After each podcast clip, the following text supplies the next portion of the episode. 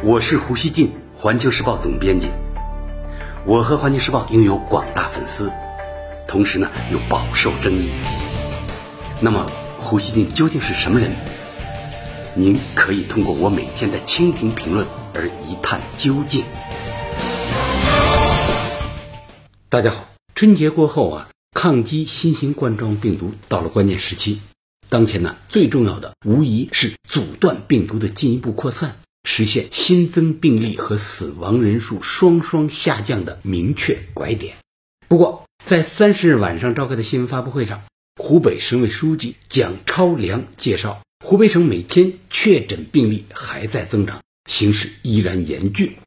当天零点到中午十二点，湖北又新增确诊病例三百一十七人。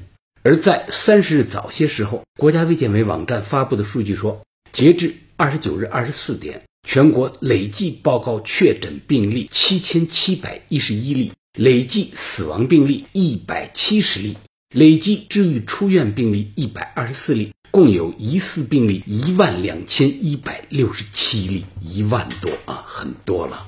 其中，二十九日新增确诊病例一千七百三十七例，新增死亡病例三十八例。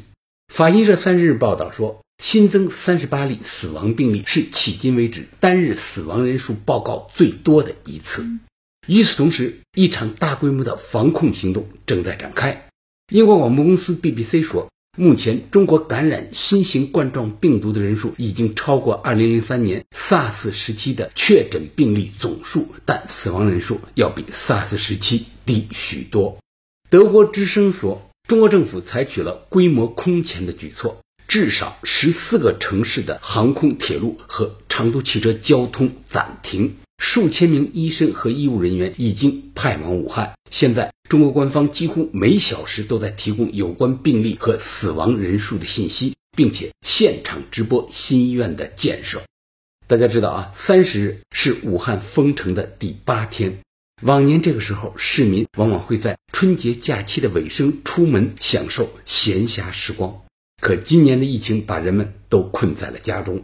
环球时报记者在采访中了解到呢，目前因为恐慌导致的混乱就医秩序已经逐渐平稳，市民生活物资得到保障，市面物价也平稳了下来。但是当地仍面临医疗物资短缺的问题，有一线医生反映护目镜尤其短缺。国家卫健委新闻发言人、宣传司副司长米峰三十日在发布会上表示，针对全国特别是湖北省医疗机构防护用品的需求、负压病房、负压救护车的需求，国家卫健委协调发改委、工信部等部委全力给予支持。目前一线供应仍然紧张，相关产能正在恢复，进口物资逐步到位，情况呢在趋向好转。然而，疫情呢仍在全球范围内扩散。据美国有线电视新闻网说，在中国以外，已经有超过一百例感染病例的国家和地区，目前呢已经遍布北美洲、欧洲、亚洲和中东。印度快报报道说，三十日，印度出现首例新型冠状病毒感染肺炎确诊病例，该病例是一名在武汉读书的印度学生。当天，菲律宾卫生部长杜克证实。菲律宾也已经有了确诊的首个病例。随着感染人数持续上升，多个国家从武汉撤离本国公民。据共同社报道，日本厚生劳动省三十日发布消息说，搭乘政府所派第一班包机回国的日侨中有三人在病毒检测中呈阳性。目前，日本国内新型肺炎患者累计达到九人，确认感染的达到十一人。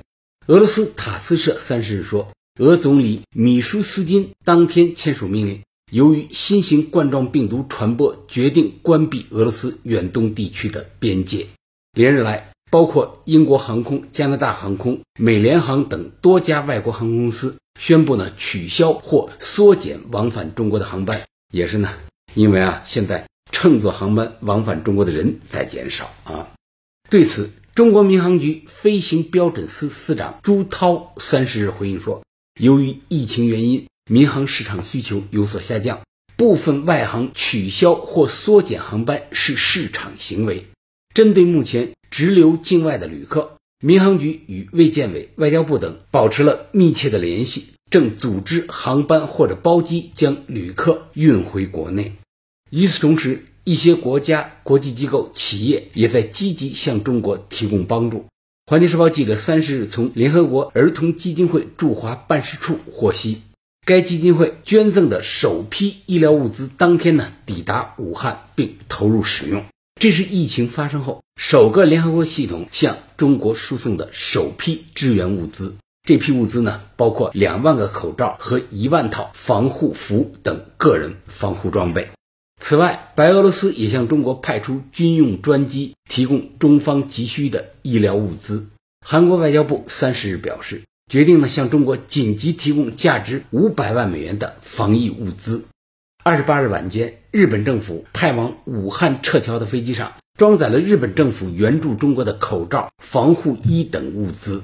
日本时事通讯社说，虽然中国湖北省是疫情严重的灾区。但应对病毒已经不再是中国一个国家的事情。哈萨克斯坦今日丝路报道说，中国抗击新型肺炎不仅保护中国，也在保护世界。老胡想说啊，回顾中国过去十天的情况，我们的生活可谓发生了一场突变。春节被搅了，不仅武汉封城，整个湖北近乎封省。随着人们大面积减少出门。全国的客运交通不断缩减车次和班次，经济活动呢急剧收缩，旅游几乎停摆，这是连 SARS 期间也没有过的情况。应当说，这一切来得太突然了。对照直到不久前主要疫区对疫情报道遮遮掩掩的情况，让很多人呢感到不可思议。这一切的出现，除了病毒的不可捉摸性，显然呢也暴露了我们工作中的诸多问题。一些人中间呢，对此有些怨气，非常坚决地讨论为什么会出现这样的情况。这种真实的情绪需要得到正视和认真对待，开展必要的反思，迅速在新的形势下达成具有承前启后意义的共识。我认为呢，这是我们面对汹涌疫情实现凝聚起来、团结起来的重要一环。不管地方还是全国，已经为前期的大意和疏忽付出了代价。